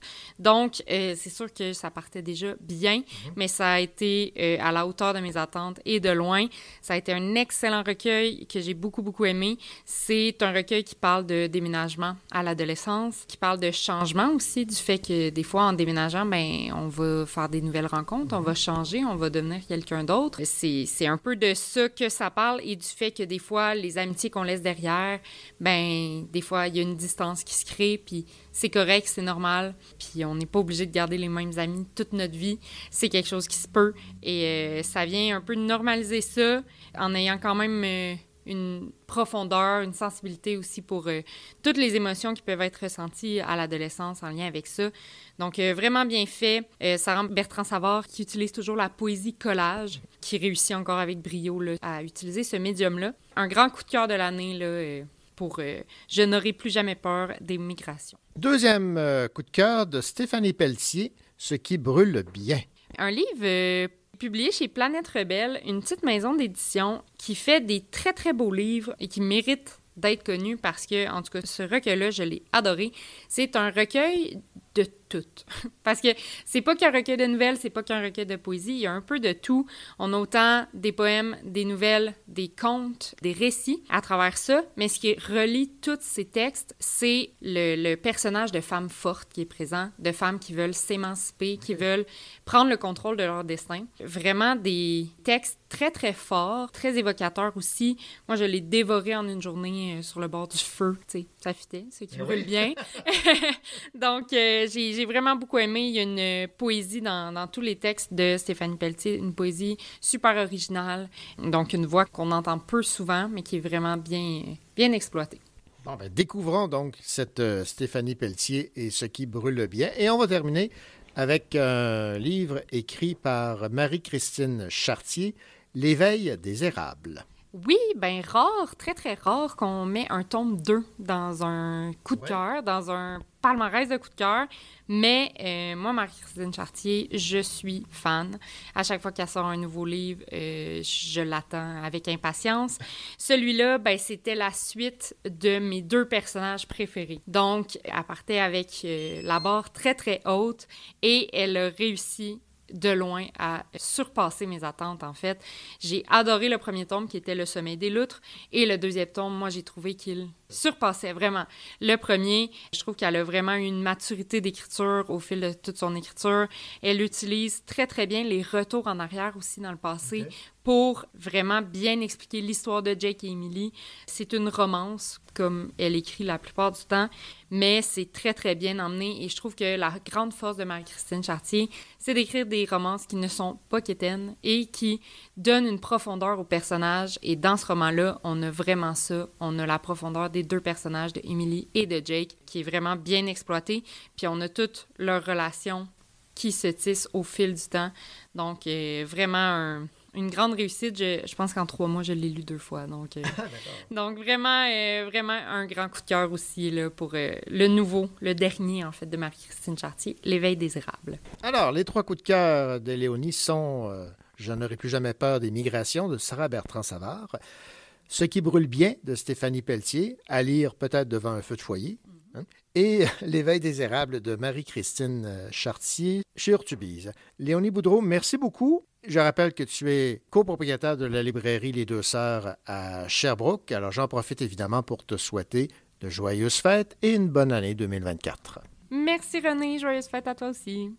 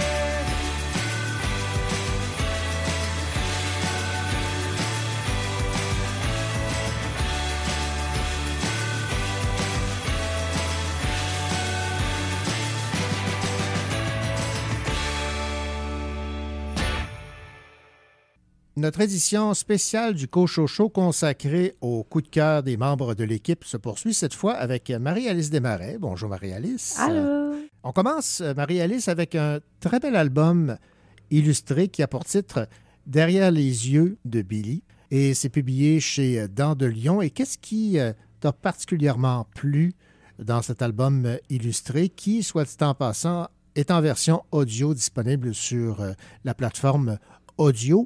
Alors, qu'est-ce qui fait que ça a été un de tes coups de cœur? Pour moi, ça a été un de mes coups de cœur parce que c'est un album qui montre euh, le deuil à travers les yeux d'un enfant. J'ai trouvé que c'était vraiment bien euh, démontré puis accompagné. Même euh, si c'est un sujet plus sombre, on ajoute des blagues à travers l'album. Les enfants accrochent vraiment. Puis moi, c'est justement une petite fille qui me l'a fait découvrir. Elle me disait que c'était son livre préféré. Puis en fait, le livre, il va plus loin aussi. On parle vraiment de... On a toujours de la place dans notre cœur pour toutes les personnes qui sont autour de nous. Puis même si euh, on, on en perd une, notre cœur, il s'agrandit, puis ça reste dans notre tête. Puis c'est à travers ça qu'on crée nos souvenirs aussi. Puis euh, qu'on a notre boîte à souvenirs. là. Et voilà, donc même si physiquement la personne n'est plus là, elle est dans notre cœur. Exactement. Autre euh, livre qui, euh, je pense, fait l'unanimité, moi, c'est peut-être l'une, sinon la plus belle bande dessinée euh, que j'ai lue, et Dieu sait ce que j'en ai lu plusieurs, c'est Le Petit Astronaute aux éditions euh, La Pastèque. On s'en était parlé, Marie-Alice, euh, ça demeure un coup de cœur. Pour moi, c'est un coup de cœur sans hésitation. C'est un livre qui aborde très, très bien un sujet euh, avec un enfant à difficulté, mais euh, à travers la grande sœur. Puis c'est un livre très émouvant, même si c'est une BD, puis des fois on pense que les BD, c'est plus euh, amusant. Celle-là, au contraire, je trouve qu'elle exprime vraiment, l'émotion euh, ressort, puis c'est vraiment beau. Je suis tellement d'accord avec toi. Et on va terminer avec un autre livre dont tu nous avais euh, parlé au cours de l'année. Parfois, mon cœur reste accroché au trapèze. C'est de Geneviève Dufour et c'est chez Bayard Canada. Alors, quelles sont les principales qualités qui font que ce livre, ce roman, fait partie de tes trois coups de cœur de la dernière année? Pour moi, c'est un livre qui fait euh, la découverte de l'écriture inclusive. Et ce livre, c'est une très belle introduction. Maintenant, c'est même rendu une lecture obligatoire, en tout cas dans mon école. Plus on lit, plus on s'attache, puis même on s'en rend même plus compte à la fin. Donc pour moi, c'est un livre que je conseille à tout le monde. Donc, euh, initiation à l'écriture inclusive, mais une histoire touchante aussi. Exactement. Les personnages sont vraiment, vraiment euh, attachants. L'histoire est super intéressante. On voit euh, des amis qui se regroupent ensemble pour sauver leur école de cirque, puis on, on les suit à travers ça. Alors voilà pour les trois coups de cœur de Marie-Alice Desmarais, Derrière les yeux de Billy, aux éditions Dents de Lion, Le Petit Astronaute aux éditions La Pastèque et Parfois mon cœur reste accroché au trapèze chez Bayard Canada. Merci beaucoup Marie-Alice et puis euh, ben, j'en profite évidemment pour te souhaiter de joyeuses fêtes et une bonne année 2024. Et merci, je te le retourne.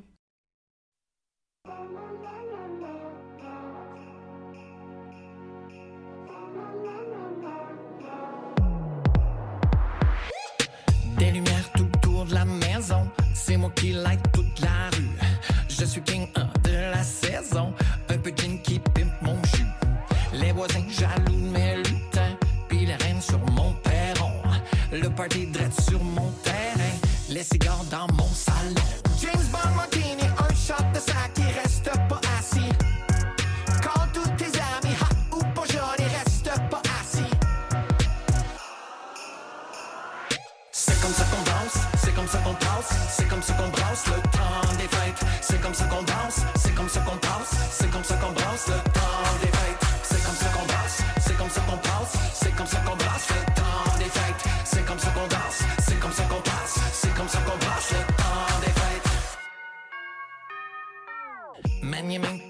10h30.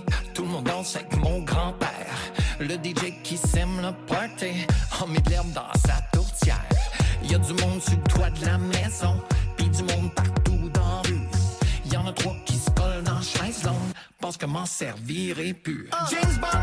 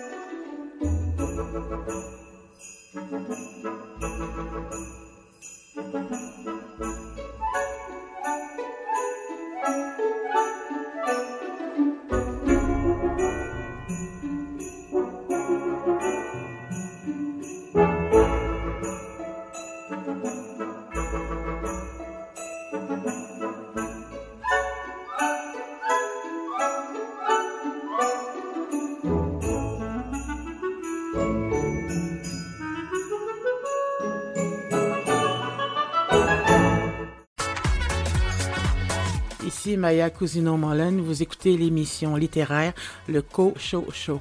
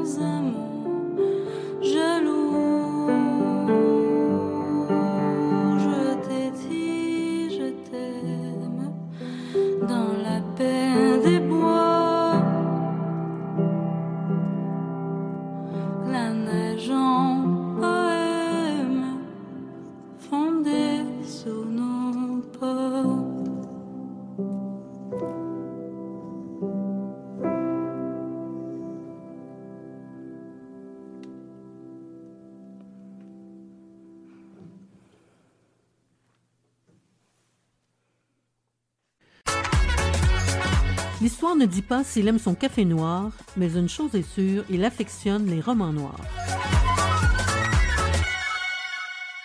Vous connaissez peut-être la chanson de Renaud, Père Noël Noir. Est-ce que les romans noirs vont se retrouver aux positions 1, 2 et 3 de Stéphane Lodien? Stéphane Lodien, bonjour. Bonjour René, ça va bien? Oui, ça va très bien. Est-ce qu'il y a trois livres noirs ou si tu t'es permis euh, d'aller voir ailleurs comme littérature dans tes trois coups de cœur? Euh, C'est vrai que dès qu'on parle de, de romans noirs, de romans policiers, de thrillers, on, on a forcément une, une énorme part de, de suspense. Et donc, je me suis dit qu'il y aurait aussi une part de, de suspense, non pas, pas juste en ce qui concerne les titres ou les auteurs que j'aurais pu choisir, mais aussi par rapport au, au genre lui-même. Donc, euh, on, on va, on va un peu divulgacher euh, d'emblée euh, ce- cet aspect, à savoir que, en fait, sur les trois livres, il y en a deux qui sont des romans noirs, thrillers, polars, appelons-les comme, comme on veut, d'autant que bon, euh, le thriller et le polar, c'est pas tout à fait la même chose, mais souvent les deux se, les, les caractéristiques du genre peuvent se croiser, s'entremêler. Mais mon troisième livre n'est pas un, ni un polar, ni un thriller, il n'appartient pas du tout au genre du roman policier, il appartient à, l'essai consacré à, qui est d'ordre non pas euh, biologique, mais plutôt sur la question éthique, animale, etc. Ah d'accord. Bon, alors euh, on, on comprend que Stéphane Lodien ne nie pas que du roman noir. Et non, il dit aussi, euh, il essaie de, de, de lire le, le plus de choses possible, comme la plupart des chroniqueurs d'ailleurs, et puis de temps en temps, il est rattrapé par, euh, par ses passions, hein, le roman noir et, et ses avatars avant tout, mais de temps à autre, on lui remet entre les mains euh, tel ou tel livre qui euh, soudain euh, l'allume particulièrement, et c'est ce qui m'a fait dire, ok, euh, là, ça, euh, j'aimerais vraiment en parler parce que peut-être qu'il y a un message à faire passer, mais aussi un, un autre regard sur le monde à apporter à travers ce livre-là. Mais bon, parlons déjà des deux premiers Oui, oui, euh, allons-y pour le romans premier, noirs ouais. que j'ai retenus. Mhm. Alors, évidemment, j'ai lu énormément euh, de, de- de romans policiers, de romans noirs cette année. Et euh, pour connaître euh, mes principaux coups de cœur, il suffit juste de se replonger dans les dans les dernières chroniques. Et je me suis dit, je vais choisir des livres que j'ai pas eu l'occasion de chroniquer, mais qui font quand même partie de mes coups de cœur, parce que il y a toujours ce choix déchirant à faire euh, quand vient le temps de la chronique, de se dire, oh là, ça, j'ai pas eu le temps d'en parler, ça, je l'ai lu, mais il faut que bon, je parle d'abord de, de celui-là. Mhm. Le premier titre, c'est un livre de Don Winslow. On a eu l'occasion de parler de Don Winslow euh, au Cochocho euh, plusieurs fois. J'avais parlé euh, notamment du, du, du roman La frontière. Et là, mon coup de cœur, c'est un livre. Alors, je triche un peu, mais en fait, c'est un livre qui est sorti en 2022, mais qui est ressorti euh, en 2023 euh, dans une édition euh, de poche, je crois. Et euh, je ne vais pas euh, redire ce qu'a pu dire mon, mon collègue Richard Mignot, mais je vais quand même vous dire tous les bons mots que, que je pense du livre. Car oui, La Cité en flammes, c'est le titre du livre, avait été chroniqué par, par mon collègue, euh, le bien estimé Richard Mignot, qui euh, m'avait coupé l'air sous le pied, et pour ainsi dire. Je lui avais dit d'ailleurs, ah zut, j'aurais voulu parler du Don Winslow, t'en as parlé. Mais bon, il était sur ma pile de livres à lire à ce moment-là. Richard a été plus rapide que moi. Il est euh, un lecteur euh, aguerri et euh, je pense qu'il lit sans doute le double ou le triple de volume de ce que moi je lis. Alors La Cité en flammes, c'est le début d'une nouvelle trilogie et d'ailleurs cette année est sorti aussi, je n'ai pas eu encore l'occasion de mettre la main dessus, le deuxième épisode de cette trilogie et on dit que le troisième devrait paraître en 2024. La Cité en flammes, c'est euh, une histoire finalement entre entre deux grandes familles criminelles euh, dans euh, le Rhode Island. Et donc, deux grandes familles. on, a, on suit un héros qui s'appelle Danny Ryan et qui est d'origine irlandaise, qui est quelqu'un d'assez loyal, réservé, fidèle un peu à ses valeurs, à ses familles et ses familles d'adoption, et fidèle aussi un peu aux à, ceux qui, qui, sont un peu maîtres des lieux en termes d'économie, de, de, crime organisé. Euh, évidemment, vous l'aurez compris, on parle là d'un clan irlandais mhm. qui, euh, bon, en fait, eux, ils maîtrisent, ils contrôlent les docks. Donc, il est docker lui-même, euh, il a été marin aussi, et euh, on a d'un côté euh, ce Danny, euh, tous les gens qui travaillent avec lui sur les docks. Il est syndiqué et vous savez, bon, syndicat, crime organisé, etc.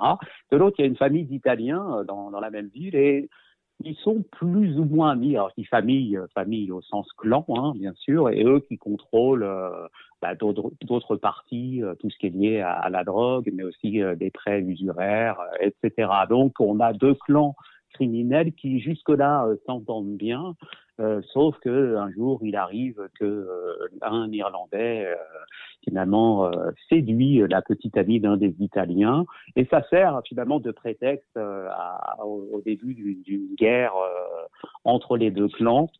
Guerre qui, en fin de compte, vise a surtout des visées économiques, puisque j'ai parlé de prétexte pour les Italiens, il s'agit finalement de reprendre aux Irlandais le contrôle des docks, entre autres, voilà, alors on a d'un côté euh, des Irlandais euh, qui sont aussi, euh, en dehors de, travailler sur les docks, qui sont aussi dans la vie politique, mais surtout dans, la police par exemple, et puis des Italiens qui sont dans le contrôle de marché de la restauration, le contrôle du trafic de la drogue, et puis des politiciens locaux.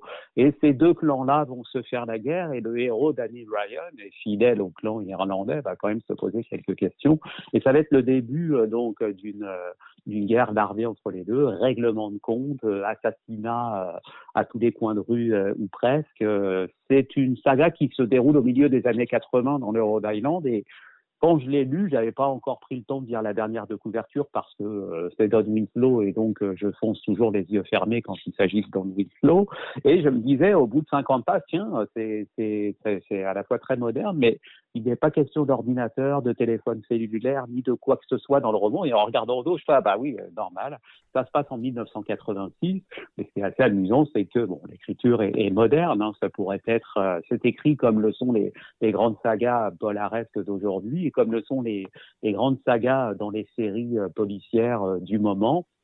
Et euh, finalement la, modernité psychologique des, personnages, mais aussi l'époque est assez finalement, elle est presque intemporelle. C'est une manière de dire que le crime organisé entre les années 80 et aujourd'hui, les, choses n'ont pas beaucoup changé. Euh, le moteur de tout ça, c'est toujours euh, le fric et les conséquences de tout ça, c'est toujours le sang. Alors j'ai dit que c'était le début d'une trilogie. Euh, on a bien hâte de savoir ce qui va arriver pour pour la suite et aussi pour pour les personnages principaux. Il y a à la fois la guerre que se font les clans, les guerres à l'intérieur des clans eux-mêmes, et puis aussi les tensions, euh, les dilemmes euh, qui habitent les, les personnages principaux. Euh, ça, c'est une des plus vieilles règles d'écriture du monde. Il ne s'agit pas juste de trouver des ennemis à l'extérieur, mais aussi à l'intérieur de votre propre clan, et même, j'ai envie de dire, entre guillemets, à l'intérieur de votre propre corps ou de votre propre euh, esprit. C'est un mhm. peu ce qu'on ce qu'on retrouvait dans la série, euh, dans, dans, dans certaines euh, euh, séries euh, américaines euh, récentes où, en gros, il s'agissait toujours de montrer un clan. Quand c'est pas des Irlandais, c'est des Italiens. Quand ce sont pas des, Italiens ou des Irlandais, c'est une autre communauté. Hein, beaucoup de séries policières ont, exploré ça, que ce soit The Wire, que ce soit The, The Shield, que ce soit Red Donovan, hein, puisqu'on parle d'Irlandais. Et donc, souvenez-vous, Red Donovan, les problèmes étaient à régler autant à l'extérieur de la famille qu'à l'intérieur même de son cercle familial. Alors, c'est passionnant parce que Don Winslow a un sens aigu du, dialogue, de la situation. Euh, ça va à un train, à un rythme d'enfer. Euh, ce n'est pas un de ses plus euh, gros romans en sens épais. On est à peut-être à 400, 400 petites pages.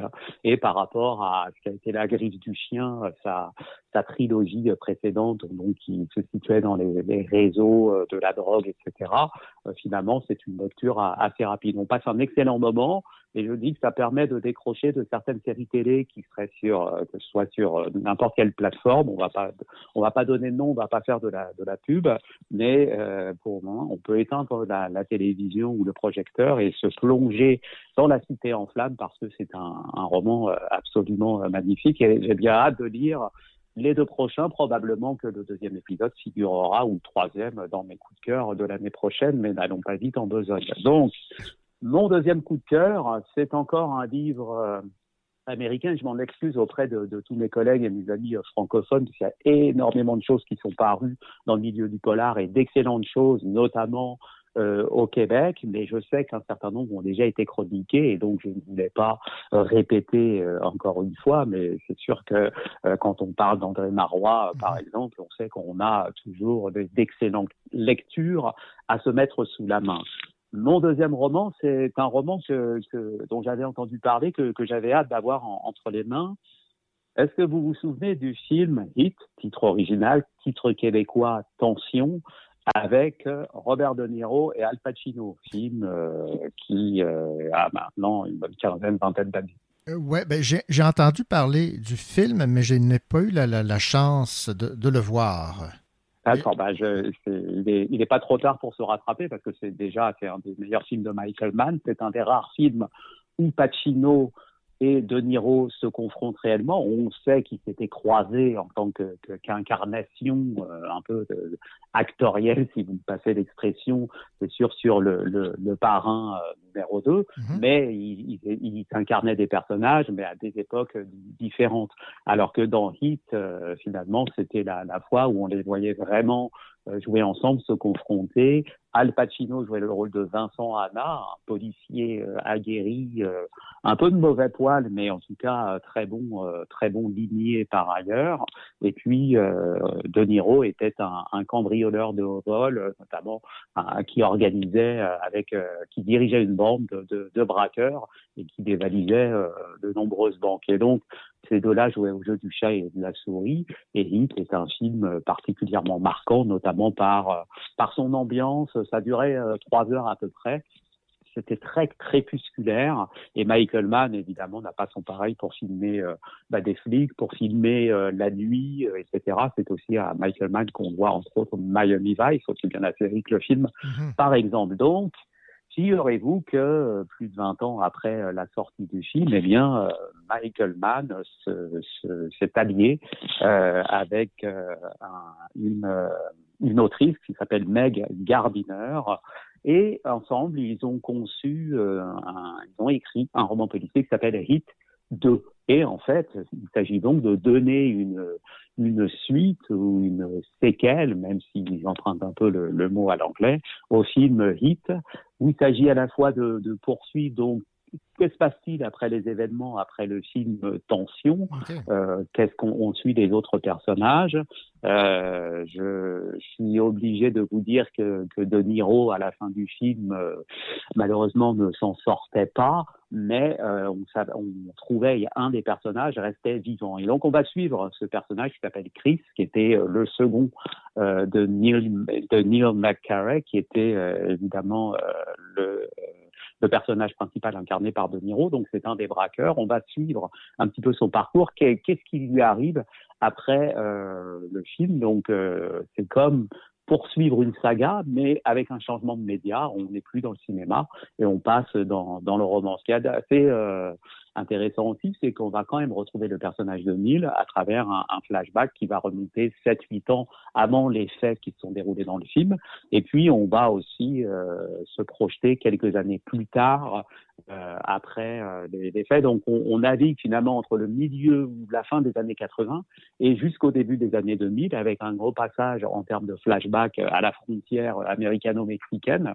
Et là, vous me voyez venir, hein, c'est tout ce que ça implique en termes de, de gangs, de crimes, de, de cartels, etc. -hmm. Et puis, on va aussi euh, aller euh, jusqu'à à Taïwan et au, et au Paraguay.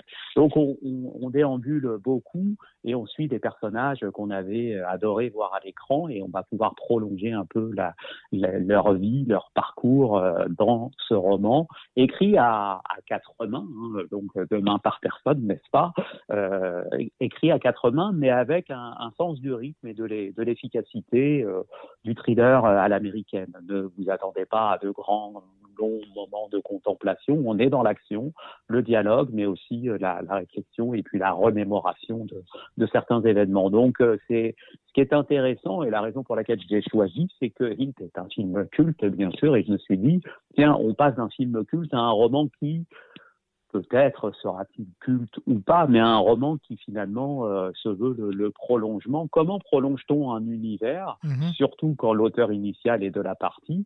Et euh, c'est la première fois, on attendait tous, hein, on avait entendu parler d'un hit 2, moi je m'étais dit que Michael Mann allait faire une suite, un film, et non, il a eu cette bonne idée euh, de poursuivre, de reprendre les événements là où on les avait laissés dans le film et d'être capable de les, de les prolonger sans faire appel à des acteurs pour les rajeunir ou je ne sais quoi. Donc c'est plutôt astucieux, puis ça montre aussi son savoir-faire euh, dans, euh, bah, dans de médias différents et dans la façon de, de, raconter des histoires. Michael Mann est un esthète, il soigne ses images, la photographie est très importante dans ses films.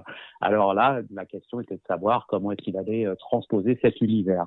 Donc, Hit 2, la suite d'un très grand film, mais grand film que je vous incite à voir, euh, René, et euh, voilà, j'enverrai chez vous quelques agents pour euh, vous interroger, savoir si vous avez bien vu le film dans les semaines qui viennent, parce que sinon, il va falloir rattraper ça. D'accord. J'en viens maintenant ouais, à mon troisième ouvrage, -hmm. qui n'est pas un polar, et le titre aurait pu être le titre d'un polar. Le titre français, c'est À quoi pensent les poissons? Point d'interrogation. Okay. Alors, évidemment, euh, l'auteur s'appelle euh, Jonathan Balcombe. Et Jonathan Balcombe, en fait, il est euh, canadien. Donc, ce livre est une traduction. C'est un livre qui est paru aux éditions La Plage, donc une, un éditeur qui s'est spécialisé dans, dans les essais, tout ce qui est lié à, à l'éthique, à l'écologie, à l'environnement, à notre rapport à la nature et au monde animal, par exemple. Évidemment, vous l'aurez compris, euh, à quoi pensent les poissons euh, Eh bien, c'est un livre qui justement va se consacrer à, ces euh, créatures dont on parle peu, sauf souvent en mal ou quand il s'agit d'aller les pêcher ou d'aller les, les, océans. Et donc, Jonathan Balcombe s'est finalement intéressé à le mode de vie des poissons de comment vivent-ils, euh, quel est euh, leur mode euh, aussi de, de, de, regroupement social, comment fonctionnent-ils les uns euh, les autres, est-ce qu'ils ont des rites, mmh. est-ce qu'ils comment expriment-ils leurs émotions, à quoi est-ce qu'ils ressentent euh, la douleur, etc. Et donc c'est un, un, ouvrage absolument euh, passionnant. On n'est pas obligé d'être vegan, euh, évidemment, pour se pencher euh, sur euh, la question. À partir du moment où on s'est intéressé au monde animal et où on se dit qu'on aime câliner notre chien, notre chat, eh bien, il n'est pas inintéressant de se pencher aussi sur le cas des poissons. Alors évidemment, c'est un livre qui est destiné à changer notre regard sur ce que l'auteur appelle nos cousins sous-marins, puisqu'on sait que la vie est d'abord apparue dans l'eau, et donc oui, on peut dire que nous sommes de, lointains, lointains mais réels descendants euh, des poissons. Alors tout y passe euh, dans le livre. C'est un livre assez important qui fait euh, en un peu plus de 300 pages, euh, nourri, euh, alors c'est euh, nourri évidemment de, de, de recherches euh, scientifiques et euh, avec des, des, statistiques aussi à l'appui, où il s'agit toujours de mettre en exergue d'une part les, les pratiques que l'on connaît, notamment dans le milieu de, de la pêche ou autre, et le, le, le rapport ensuite que l'ensemble de l'humanité entretient euh, avec euh, les poissons. Et souvent, euh, Jonathan Balcombe se permet de faire des rapprochements avec d'autres espèces d'animales, et notamment les mammifères, par, en parlant des chiens, en parlant des cochons, en parlant des, euh, des chats, etc., pour toujours nous rappeler que finalement les, les poissons sont un peu les grands oubliés euh, de, de, notre rapport au monde animal, peut-être Mhm. parce que on se dit que un, un poisson a quelque chose de peut-être un peu plus répugnant entre guillemets euh, que qu'un qu'un chat ou autre, même si oui, les gens euh, en ont euh, dans euh, dans leurs aquariums ou euh, s'intéressent quand même à, à la question. Et il y a tout un chapitre, par exemple, qui est consacré aux soins parentaux. Et euh, là, Balcombe revient toujours sur des souvenirs d'enfance qu'il a, son rapport, euh, le rapport qu'il avait lui-même avec euh, l'espèce animale et avec les poissons. Et puis ensuite, euh, à, à sait aujourd'hui. Donc il y a un mélange de vécu, d'expérience, et puis ensuite les recherches du, chercheur lui-même, et puis euh, ce qu'on sait d'un point de vue euh, statistique, euh, scientifique. Et euh, il nous parle, par exemple, de, de la protection des œufs du poisson. Il nous parle aussi de, de- de- des relations sexuelles ou de modes de séduction finalement en poisson. C'est là où on apprend que, que la truite serait capable de stimuler l'orgasme. Pourquoi? Parce que pour, probablement euh, attirer euh, le mâle et euh, alors qu'elle ne pondrait pas vraiment, mais c'est juste pour tester un peu la viabilité du mâle, à savoir est-ce qu'il serait un, un bon mâle ou pas. Donc euh, des, des subterfuges que l'on ne croyait pas, euh, bah, sur lesquels moi je m'étais jamais penché. Donc c'est euh, très euh, très intéressant. Il revient aussi sur le évidemment les questions du poisson clown entre autres, hein, donc euh, que tout le monde connaît grâce au monde de de Nemo. C'est un livre que, que j'ai trouvé absolument euh, fascinant. Euh, on voit aussi que les, les poissons, il, il- il serait plausible que les poissons euh, fassent des bons de joie, expriment leur joie, leur, bien-être, leur satisfaction, leur bonheur, euh, tout simplement en, faisant euh, des bons. Donc autant de questions qui ont pu traverser l'esprit de, tout un chacun. Et là, on va retrouver des, possibilités, des hypothèses et aussi des certitudes, notamment en ce qui concerne l'étude de la douleur, étude sur la douleur chez la truite ou chez bien d'autres euh, poissons. Alors, euh, à quoi pensent les poissons? La vie secrète de nos cousins euh, sous-marins, c'est un livre de Jonathan Balcombe et c'est publié à la plage. Pour les deux autres livres, Hit 2 est publié chez Harper Collins Noir et La Cité en flammes chez le même éditeur. Promis, je ne touche pas de royalties. Stéphane Ledien, merci beaucoup donc de nous avoir partagé tes, tes trois coups de cœur de la dernière année à travers tous les livres que tu as eu l'occasion de lire. Et j'en profite évidemment pour te souhaiter euh, de joyeuses fêtes et surtout une bonne année 2024. Eh bien, merci à toi aussi, euh, René. euh, Tout plein de bonnes choses pour la prochaine année. Surtout euh, le, le bonheur et le succès croissant pour notre formidable émission littéraire. On va se le souhaiter à tous. Merci beaucoup.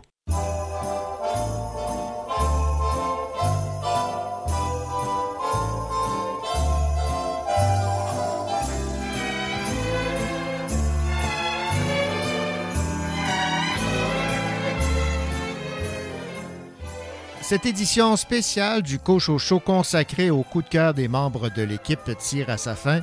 J'en profite évidemment pour vous souhaiter, au nom de toute l'équipe, la plus belle des années 2024 et toujours au nom de l'équipe, les plus belles lectures. Allez, au revoir. On se retrouve en 2024.